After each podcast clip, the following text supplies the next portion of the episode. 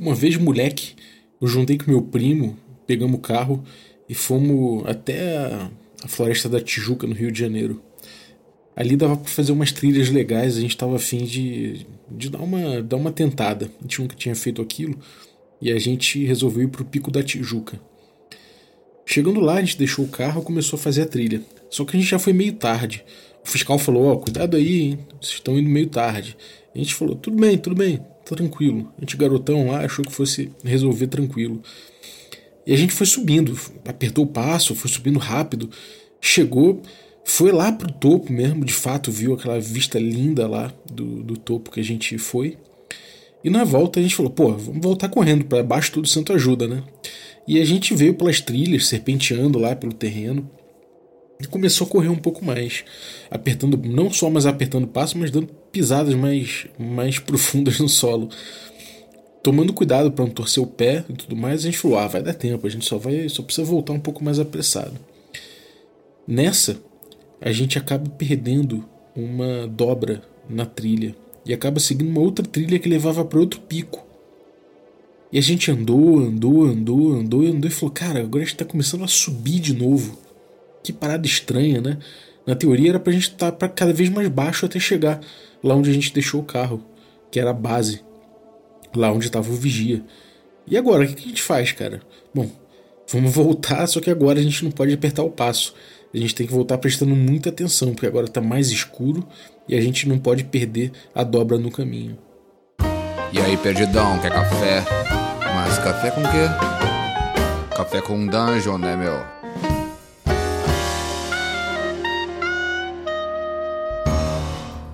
Bom dia, amigos do Regra da Casa. Estamos aqui para mais um Café com Dungeon na sua manhã com muito RPG. Meu nome é Rafael Balbi e hoje eu estou bebendo aqui o meu café tranquilo depois de me perder na mata e foi muito bom poder me achar. É, Estou bebendo café Ovelha Negra. Se você quiser beber um café gostoso como o meu, pode ir no site ovelhanegracafés.com.br e pedir um café como esse. Se você tiver moedor de café em casa, melhor ainda, você pode pedir os grãos e fica incrível. Mas você pode pedir também já moído. Eles já podem mandar moído, mandar um vácuo para não perder o gosto. É, você pode saborear um café artesanal, um café feito por, por agricultura familiar, ali, pequenas propriedades e tal. E, pô, uma cadeia bem, bem tranquila de produção, assim, ninguém sai perdendo nesse esquema. É, não é aquele café industrial, chega cheio de resíduos e com uma produção um pouco alienada, né? Então é, pode conferir aí com o cupom Dungeon Crawl lá no site da Ovelha Negra. Se você quiser um cupom melhor ainda, eu te passo. Mas aí tem que ser lá no grupo de Telegram, que só os assinantes têm acesso.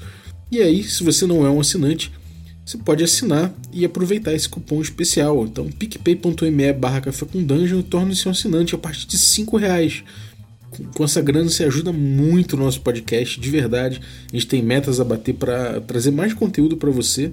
Além de você ajudar a gente, você ganha aí conteúdo extra, participa de sorteios dos nossos parceiros, é, participa desse grupo de Telegram que é muito legal, tem muita gente legal trocando ideia.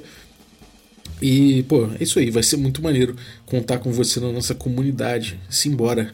Vamos lá, hoje eu vou falar de Hexcrawl novamente, né? A gente está no nosso quadro Hexcrawling. E eu vou falar agora de Hexcrawl em relação a, ao terreno. Como é que, como é que eu, eu fui pensando nesse tipo de nesse, nesse tema, né? Eu estava jogando é, Valheim. Para quem não sabe, eu tenho feito algumas livezinhas de Valheim de vez em quando na Twitch, então pode, pode inclusive chegar lá na Twitch, twitch.tv barra regra da casa, já, já deixa lá para receber o alerta quando eu entrar online. Eu tenho jogado Valheim e Valheim é um jogo de sobrevivência, uma coisa meio Skyrim, meio Minecraft. Né? Você precisa explorar o terreno, precisa é, construir coisas, precisa é, pegar coisas do terreno para poder construir, né? E o terreno no, no Valheim é uma parte importante do jogo, né? Ele tem pequenas subidas, pequenas elevações, pequenas depressões no terreno. Você mexe com o terreno, inclusive, você levanta terreno, baixa terreno, minera. É... E no jogo a gente sente a presença desse terreno. Né? Ele é um personagem importante desse jogo, nesse Valheim. O que a gente sente ali, por exemplo, você vai enfrentar um troll. O troll é uma luta que se o troll tiver com, com, uma, com uma tora de madeira na mão, não dá para você enfrentar muito de peito aberto. Você meio que tem que correr dele, meio que tomar uma distância, deixar ele atacar, esquivar e dar umas flechadas nele. Você tem que negociar com ele. Só que normalmente ele mora em colinas, ali em florestas e tal. E aquele, aquela região normalmente é meio ruim, porque você sente a sua locomoção impedida em certos pontos. Porque tem uma árvore caída, um tronco de árvore atravessado no terreno, porque você está numa depressão e aí você não consegue subir, você tem que contornar para subir. É, ou, ou, às vezes você consegue é, ver melhor ele, você vê lá de cima porque você está numa posição privilegiada, você está num, numa parte do terreno que é mais íngreme, né? E aí de repente você vê um desfiladeiro até o rio, né? Você vê a ravina perfeitamente. Esse personagem, né, da, do relevo é muito importante no jogo.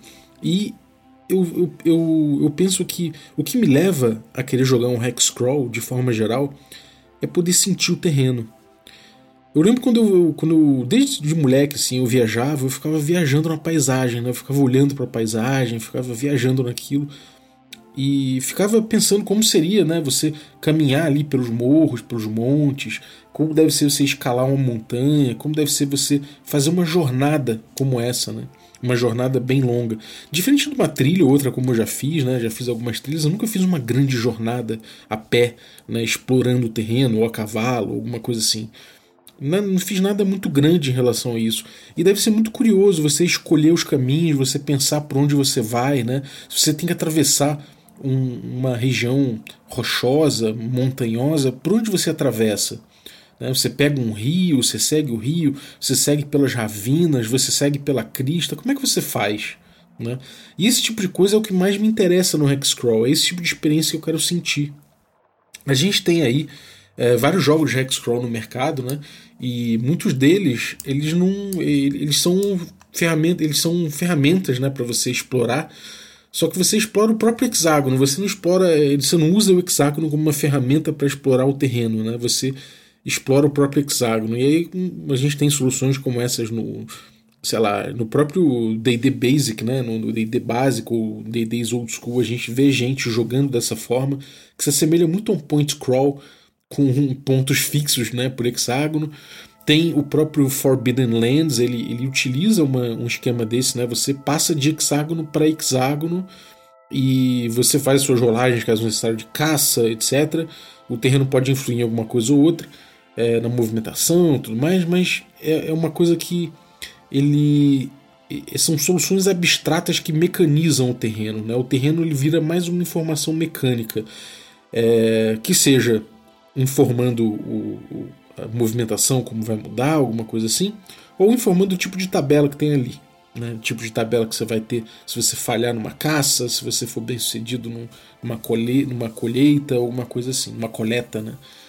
E. Bom, eu acho que isso funciona, isso sem dúvida funciona. Não vou aqui entrar numas de pensar se é Hexcrawl ou não é. Eu acho que é sim Hexcrawl, você está explorando os hexágonos, ainda que é, em estrutura de jogo ele se assemelhe muito a um point scroll nesse ponto. Né? Ele passa de ponto em ponto, a diferença é que os pontos estão numa malha hexagonal. E o que busco em Hexcrawl, esse tipo de uso não me permite chegar, né? Porque afinal de contas, é, você, você se trouxer esse tipo de coisa para um jogo tipo Forbidden Lands, né, esse tipo de informação de terreno, você vai ficar contando. Eu já abordei isso aqui no Café com Dungeon, mas você vai ficar mais contando como um Tolkien, dizendo como é o terreno pelo qual o grupo já passou, né? Já o que eu busco no Hexcrawl é justamente que me façam explorar o, os ermos, né, o terreno em si se o terreno é acidentado, como é que eu vou negociar com esse terreno, como é que eu vou entender como navegar melhor nele, né? Cada pedaço, cada decisão do percurso eu quero tomar. Buscar árvores mais altas na mata, de repente, se eu subir ali, eu consigo pescar alguns pontos de referência para minha navegação dentro daquela floresta, né? Pensar, bom, Tô vendo que se eu subir de forma geral, não entendo, não entendo, exatamente o caminho, mas se eu subir o barranco, de repente eu chego num pedaço que tem um rio, né? Esse tipo de coisa ele vai, ele vai trazendo para o jogo essa, essa experiência de navegação que é mais claro, que é mais é, é, é, tem um zoom maior, né? um zoom narrativo maior. É esse zoom que eu procuro. A ferramenta de Hexcrawl me permite abordar esse tipo de coisa que eu acho muito interessante. Né? É, entender de repente uma formação rochosa e sacar se dá para você subir nela pro, pro, ou você vai ter que de repente derivar para o lado, né, tentando contornar. Como é que é? é? Eu acho que o terreno ele tem que ter impacto mecânico, né? Claro. Eu acho que nas soluções que eu tenho buscado para Hexcrawl, o terreno que você está ele tem impacto mecânico, principalmente ali no deslocamento, nas chances que você tem de, de caçar e tudo mais. Ele pode informar esse tipo de coisa. Os jogos old school têm a sua chance de se perder, que eu não uso no, no Caves and Hexes, mas existe esse, esse mecanismo que varia de acordo com o terreno. Mas é, isso são informações muito mecânicas, né? No Hexcrawl você tem a chance de cair muito facilmente nesse esquema mecânico e procedural que se repete, repete, se repete, se repete e acaba que tira um pouco do brilho dessa exploração. Né? É, eu acho que o terreno ele pode informar para além das mecânicas. Né? Existe esse fetiche da mecânica, né, de que oh, o jogo está resolvido porque a mecânica dele é essa aqui, e isso é muito, sei lá, quem olha um Forbidden Lands e acha que aquilo ali é suficiente, e de fato é suficiente. Mas ele pode ter mais que aquilo, apesar de não necessariamente mexer na mecânica. Né? É, é, o, o, o, terreno ele pode ter impactos no jogo para além da mecânica dele. Por exemplo, ele afeta mecanicamente deslocamento? Afeta. Chance de caça? Afeta. Mas ele não informa exatamente como eu posso caçar. Né? Se você está abstraindo essa informação para a mecânica, você não está negociando com o jogador como se caça por ali. Né? Isso não está entrando muito no diálogo. Né? Não vai fazer diferença, no fim das contas, você está recorrendo a uma rolagem, uma rolagem de dados. Né? E eu quero que o cara me explique como ele vai buscar rastros num determinado local, num, num tipo de terreno. Se ele está no terreno enlameado, de repente ele vai falar que vai procurar pegadas se ele está falando que ele está num deserto arenoso, de repente, ele pode buscar indícios, ou pode, sei lá, ele pode buscar de alguma outra forma, é, buscar esses rastros de uma criatura que ele está procurando. Né? É, melhor, é melhor, de repente, você trafegar pelas ravinas da, dos montes ali, ou você ir pelas crinas dele, né? pelos pontos mais altos ali pela crista. Por onde é melhor você ir, né? É, pô, será que se será que vai afetar a visibilidade? Então é melhor ir pela, pela crista das montanhas ali. Mas será que é mais acidentado? Eu corro mais riscos de um desabamento? Ou será que a visibilidade ele é melhor, então compensa? Mas aí, como é que é a visibilidade dos outros em relação a mim? Né? Será que se tiver inimigos no terreno eles não vão me ver porque afinal de contas eu estou me expondo ali, ao contrário de se eu passar na, na base, na ravina, nos caminhos da base, ali contornando as rochas, eles não me veem mais facilmente. E aí, como é que você vai fazer isso? Como é que você vai trafegar nesse terreno para não ser visto? Né? Quais medidas que você vai tomar? Né? E quais medidas que as criaturas que estão ali costumam tomar para ver quem está trafegando naquele terreno e como elas conseguem, como, é, como, como elas costumam reagir, como elas usam isso a favor. Muitas dessas respostas elas não estão na mecânica, elas estão no diálogo, né? no diálogo dessa ficção que a gente está fazendo. Né? E então, se há um grupo querendo emboscar, como que isso influencia ali? Né? Como é que ele vai influenciar? Como, como é que ele vai emboscar alguém na, na floresta? Como é que ele vai emboscar alguém se estiver no, no pântano? Né? Esse tipo de coisa é muito legal da gente ver em jogo. E em Valheim a gente vê isso, em Skyrim também, de certa forma. Ainda que no Valheim eu sinta mais claramente o terreno como personagem do que no Skyrim, são dois exemplos em que você vê isso. Você consegue utilizar a seu favor. Você usa o terreno, ou ele te atrapalha também. Né? Eventualmente você, você, você cai de um pedaço e fala: Puta, e agora? Como é que eu vou fazer? Tem uma criatura ali, tem, não, não, não sou muito páreo para ela, precisa de uma vantagem. Você busca esse tipo de coisa. Isso é interessante, né? Visibilidade, você poder ver ao longe, poder prever o que vai acontecer, se preparar para uma coisa, né? Você é, no, em Valheim, você pegar um troll de surpresa com uma porrada dele é muito ruim e pode acontecer. É melhor quando você está andando com mais atenção, de repente tá e, e vê ele parado ali, andando de leve, você não percebe muito bem, porque tem mata pra caramba, tua visibilidade fica uma merda. Né? É, é, isso na mata é importante, de certa forma, que você utilize isso. Né? Claro, existe existem enrolagens aí para distância de encontro aleatório no D&D Old School, existe. Né? Na floresta isso pode ser influenciado, mas há certos dados, né? certas informações que somente uma, uma, um mergulho mais diegético, né, mais ficcional, você entender como é aquele espaço ficcional e tentar imaginar em conjunto, que vai te dar esse tipo de informação. E esse imaginar em conjunto é um aspecto que é muito importante, eu acho, no Hexcrawl, que é a contemplação. Né? É você contemplar, você parar e você imaginar como é aquele local, você poder se imaginar trafegando naquele local, você imaginar usando aquele local, que é um dos prazeres que eu sinto no, no, num jogo como Skyrim, né? no WoW também, até no WoW. Eu lembro que eu tinha uma pira muito grande de paisagem, de analisar as paisagens, de ver uma paisagem e tirar um screenshot. Né? Esse é o tipo de sentimento que eu quero que o meu jogo de Hexcrawl traga, né? Que o cara chegue e fale, pô, legal, né? Eu tô aqui, eu subi numa ravina, quer dizer, por uma ravina, cheguei no topo de um monte, e aqui eu tenho uma visão específica da floresta. Busco informações sobre os desafios que essa floresta pode me dar, indícios e tal, mas no fim da tarde eu tô vendo uma visão que pode ser interessante você pensar nela, bonita, como eu via, né? como eu imaginava ali quando eu estava fazendo uma viagem e ficava andando pela, pela estrada, e, e, e, imaginava como seria trafegar, como seria viajar, como seria fazer uma jornada pelos ermos ali. Né? Aquilo é uma contemplação. E esse espaço ele é muito importante no, no Hexcrawl, você ter esse espaço de contemplação é, criativo, né? É um espaço de contemplação criativo, porque de certa forma você está descobrindo esses espaços com os jogadores, né? Então, claro, eu não vou nunca descrever exatamente da mesma forma todo o trajeto que você faz com seu, com seu grupo dentro de uma floresta que eu planejei aqui no, no jogo. Né? Eu não vou conseguir fazer isso, mas eu consigo, de certa forma, passar o mesmo tipo de informação, né? viver o mesmo tipo de exploração com, com o grupo. Né?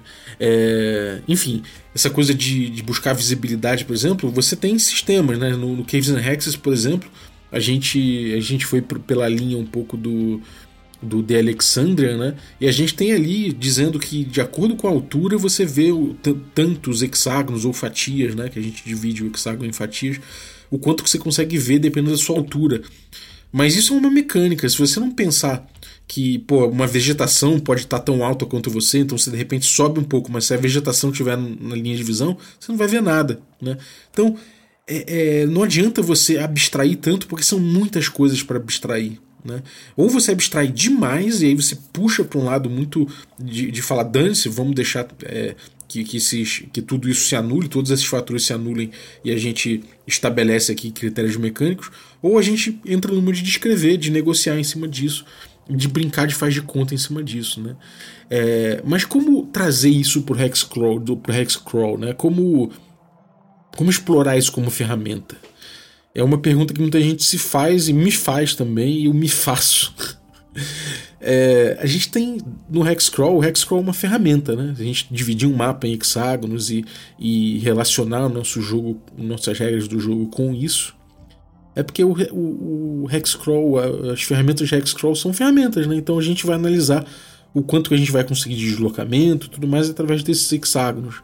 Só que a gente pode criar, né, para cada hexágono, um desenho, né? E esse desenho a gente pode é, esmiuçar ele em subhexes, né? Ou seja, uma malha de hexágonos, a gente pode pegar cada hexágono desse e dentro dele ter uma outra malha de hexágonos menor. E aí a gente consegue ali dentro desenhar melhor um pouco o terreno, né? É como se a gente estivesse dando um zoom naquele hexágono, botando uma malha ali dentro e fazendo um submapa. Isso é uma ferramenta, é um jeito que eu costumava fazer bastante. Eu gostava de criar dessa forma. O Uri Glória foi criado dessa forma. Se for lá no Medium do Uri Glória, tem os mapas né, de alguns hexágonos desenhados, onde tem uma elevação, onde tem um espaço que você pode subir, onde tem uma caverna, etc. Isso aí dá um trabalho imenso, né? Tem muitos prós e contras isso aí.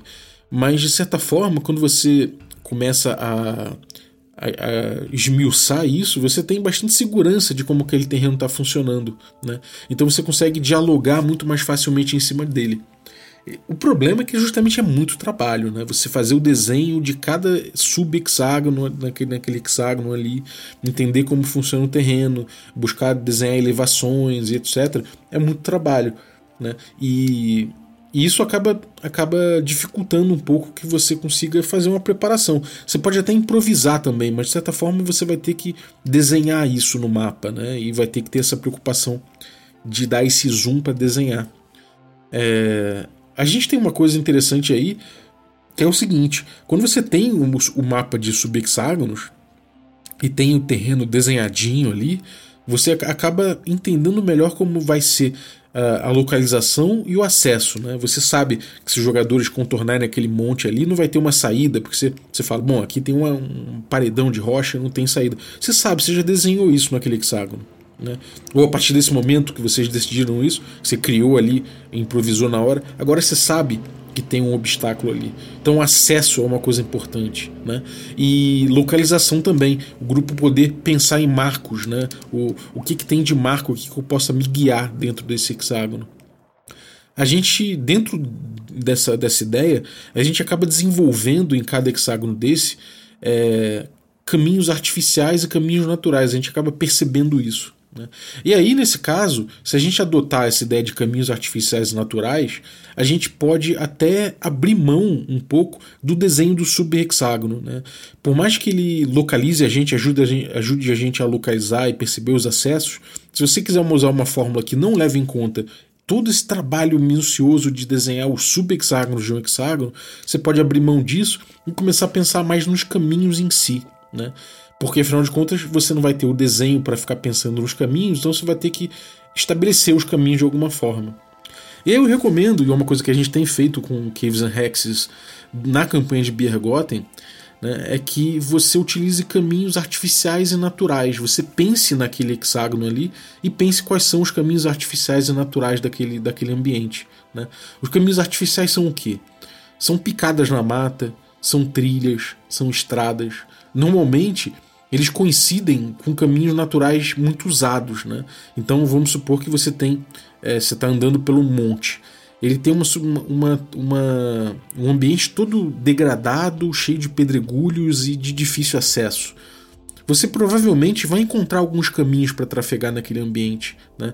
E se humanos passam muito por ali, eles acabam encontrando de forma geral sempre o mesmo caminho e utilizando em demasia esse caminho, esse caminho acaba deixando de ser mais selvagem e acaba ficando domesticado, por assim dizer, se transformando numa trilha, eventualmente numa estrada, né? Então vamos supor que a gente passe no meio de uma floresta e existe um caminho natural ali que é beirando o rio, entre o rio e, uma, e, e um paredão de rocha.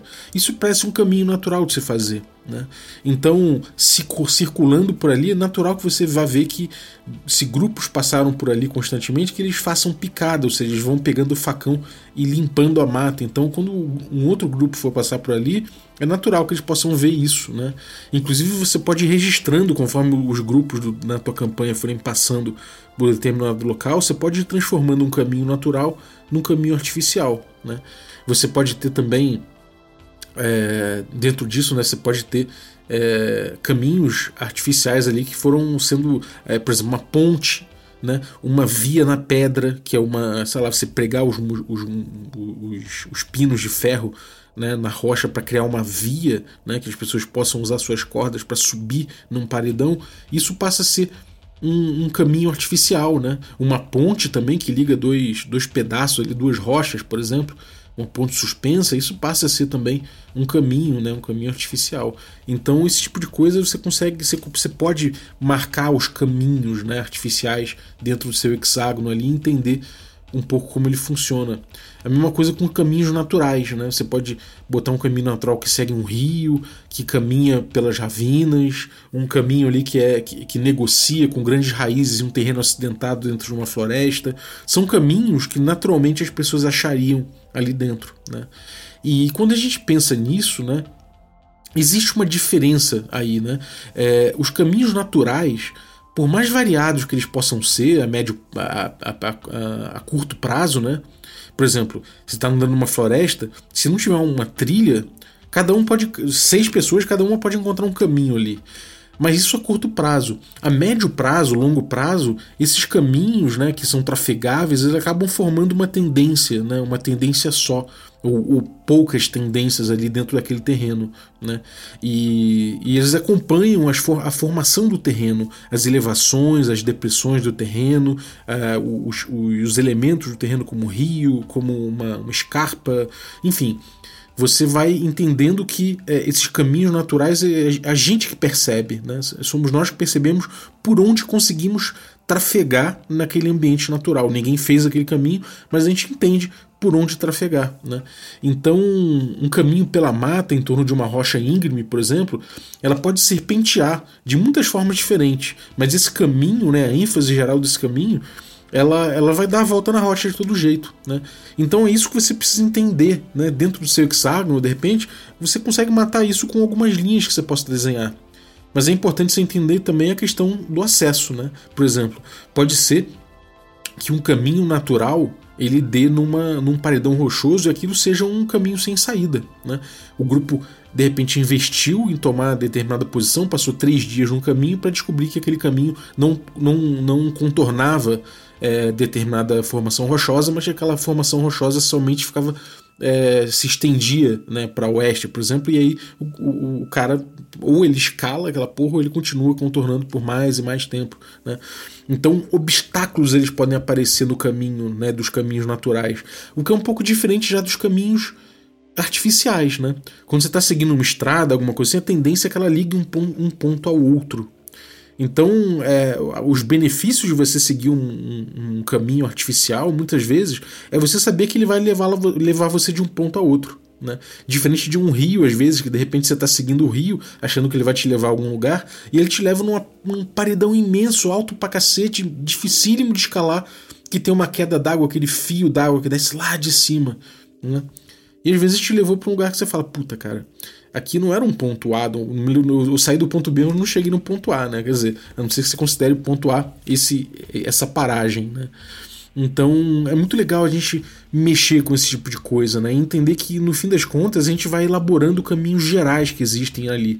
Não é obviamente você é, é, fechar as opções dos jogadores para esses caminhos, mas é, é, você descrever né, a partir desses caminhos e permitir que eles escolham de fato seguir por esse caminho ou não, ou inovar, falar: bom, se a gente seguir o caminho, a gente pode estar seguindo pelo óbvio, então vamos tentar não seguir o caminho, mesmo que retarde. Qual o efeito de não seguir um caminho natural desses? Né? Ou, ou nenhum caminho artificial também. Se a gente está seguindo um lugar que não é caminho então, qual o efeito disso? Bom, além de você estar numa floresta, você está seguindo pelo pior caminho, então de repente você fica ainda mais lento na sua travessia, de repente você está pegando um caminho que tem muita uma vegetação mais hostil, então de repente isso pode é, cortar ali suas sacolas, seus suprimentos podem cair, sua água, né? Então esse tipo de coisa você vai negociando, você vai arbitrando. Talvez seja impossível, de certa forma, você abstrair tanta riqueza que um hexcrawl pode, pode te trazer. E a partir do momento que você abstrai, você meio que cria um fechar de olhos para esse tipo de possibilidade. Né? Você propor ali alguns caminhos né, no mapa para você orientar a sua descrição, não é que você está é, fechando eles naquilo, mas você está botando o que os sentidos deles diriam, que normalmente, quando a gente olha um ermo, a gente está andando num local que, que a gente não conhece nenhum caminho, a gente tenta achar caminhos naquele local. Então isso é o que vai dar um pouco essa contemplação e essa negociação ficcional em cima daquele espaço que, no fim das contas, os jogadores e o mestre estão descobrindo juntos, né? E que é muito rico, é muito legal de explorar isso. Agora, se você está preparando isso, ou se você está tá improvisando isso com seus jogadores, né, você, é, é, importante que você tenha um mapa, que você desenhe isso, que você de fato coloque isso no papel. Né?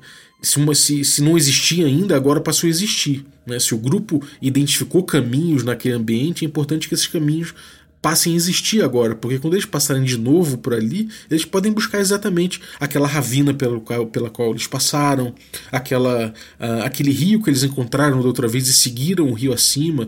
Esse tipo de coisa você agora tem que anotar.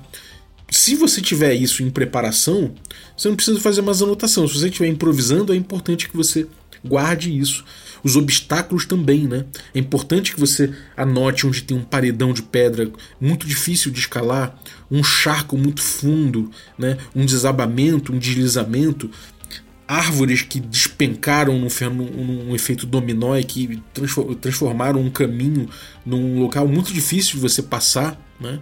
De repente a velocidade quando você encontra um obstáculo desse cai a zero, né? E você dá um zoom narrativo. Você precisa buscar que os jogadores tomem decisões em relação a isso. E aí você anota no mapa.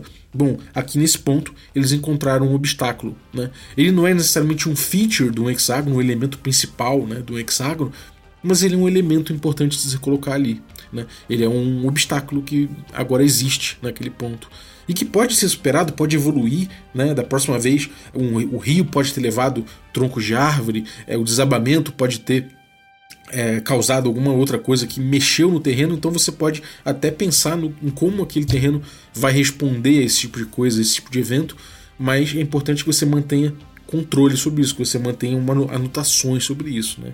Como eu falo, o Hexcrawl é um jogo de anotar bastante, né? não só o, o dia, como está correndo e tudo mais, mas você anotar como o ambiente está é, funcionando. E aí isso vai enriquecendo, vai enriquecendo o teu jogo, vai enriquecendo o teu Hexcrawl, vai permitindo que você explore o jogo como a gente faz no Skyrim, como a gente faz no, no Valheim dentro do RPG. Né? A gente aproveita mais todas as possibilidades que essa ferramenta de Hexcrawl pode trazer para navegar de uma forma com zoom contemplativa, interessante, que é uma coisa que nem todo sistema propõe. Né?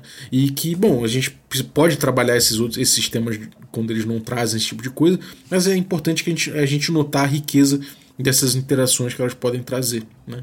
Então, é isso, essas foram minhas reflexões sobre Hexcrawl e sobre terreno, né? Sobre particularidades do terreno. E eu queria ouvir de você, cara. Pode mandar aí no Twitter, manda aí no grupo do Telegram dos assinantes, troca ideia com a gente. Fala aí como é que você tem feito isso, se você gosta disso, se você sente falta, se você tem dúvidas. Vamos trocar ideia sobre isso, né? Isso é um, é como diria o Kiral aí, é um XP em construção, né? Então, é, pô, a gente tem a nossa fórmula do, do Caves and Hexes. Eu vou falar no próximo episódio o estado das coisas da nossa fórmula de Hexcrawl no, no, no Caves and Hexes. Então, o próximo episódio de Hexcrawling vai ser sobre isso. Eu vou compartilhar com vocês como eu tenho feito e acho que a gente está quase chegando num ponto bem ideal que permite esse tipo de navegação que eu estou falando. Né?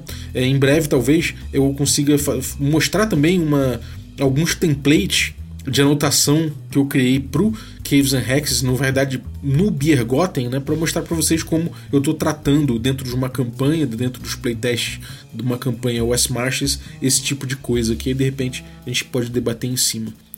Então, então é isso. Muito obrigado, senhor Hexcrawler, muito obrigado pela tua, pela tua companhia aí, ouvindo a gente, você que é interessado em Hexcrawl. E valeu então pela audiência. Valeu também aos nossos assinantes, a galera que torna possível essa aventura. Então eu queria agradecer aí os nossos assinantes Café Expresso. Dentre eles aí eu vou agradecer o, o Jopes. Fala Jopes, obrigado cara pelo teu apoio. Jopes aí do Cripto RPG, né? Agradecer também os nossos assinantes Café com Creme. Dentre eles eu vou agradecer o Júlio César Gomes de Oliveira. Valeu, Zaço, pelo teu apoio, cara. E agradecer também os nossos assinantes Café Gourmet, e eles são o Erasmo Barros, Gilvan Gouveia, o Ricardo Mate, o Apate Brito, o Adriel Lucas, o Bruno Cobb, o Diego Sestito, o Rafa Cruz, o Abílio Júnior, o Denis Lima, o Marcelo Pires Bentes, o Jean Paz, o Franciolo Araújo, o Rafael Caetano Mingorance, o Rafael Garotti Rezende, o Caio Messias, Cavazana, o Pedro Cocola, o Erasmo Barros, o Tito, o Marcos Paulo Ribeiro, o Germano Assis, o Playmo Lens lá no Instagram, pode buscar o cara que o cara faz dioramas incríveis de Playmobil. E o Rodrigo de Lima Gonzalez, o Ney da, da guilda do Ney. Galera, muito obrigado pela companhia, um abraço e até a próxima.